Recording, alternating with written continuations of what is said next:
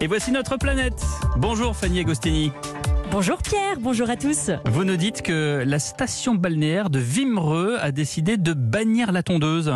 Oui, l'année 2021 sera celle des, herbes folles, véritablement. Le maire de, de Vimereux, euh, sur la côte d'Opale, considère que des espaces urbains trop minérales sont des barrières à la biodiversité. L'idée est donc de laisser les hautes herbes gagner du terrain, y compris sur les trottoirs, et de ne plus tondre les friches pour laisser se développer la flore locale et les cachettes pour tout un tas d'espèces inoffensives, comme les orvées, les salamandres, les sauterelles ou encore les hérissons. La décision du maire est prise, les agents des espaces verts ne vont plus intervenir, ou quasiment plus, et à terme, la ville de Vimereux euh, prévoit de publier un livret avec des photos des plantes locales et de la faune qui auront repeuplé les lieux. De plus en plus de municipalités décident de ne plus intervenir dans les espaces verts.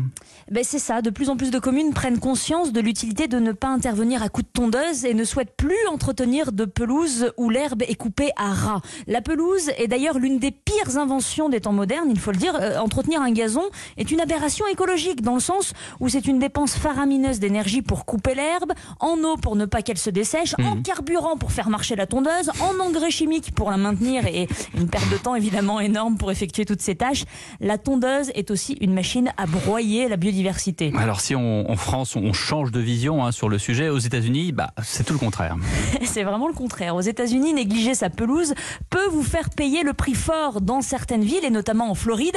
Le seuil d'acceptabilité de la hauteur de l'herbe, euh, c'est 20 cm hein, chez les particuliers. Au-delà de 20 cm, vous devez payer une amende. Cependant, euh, oui, vraiment, euh, notamment dans la ville de Jupiter.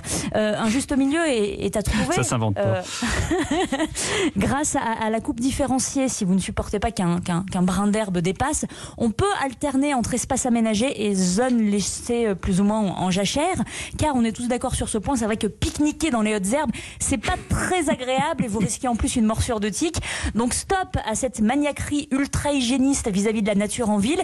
Les espaces non tondus sont des zones refuges. Les hautes herbes servent d'abri, de nourriture et de lieu de reproduction à des insectes et d'autres animaux. Et puis, ayons à l'esprit que le gazon est une forme de monoculture et que privilégier la diversité végétale est bien meilleur, notamment pour les insectes pollinisateurs, y compris dans les villes. Merci Fanny Agostini, Fanny Agostini et ses herbes folles. À demain dans un instant.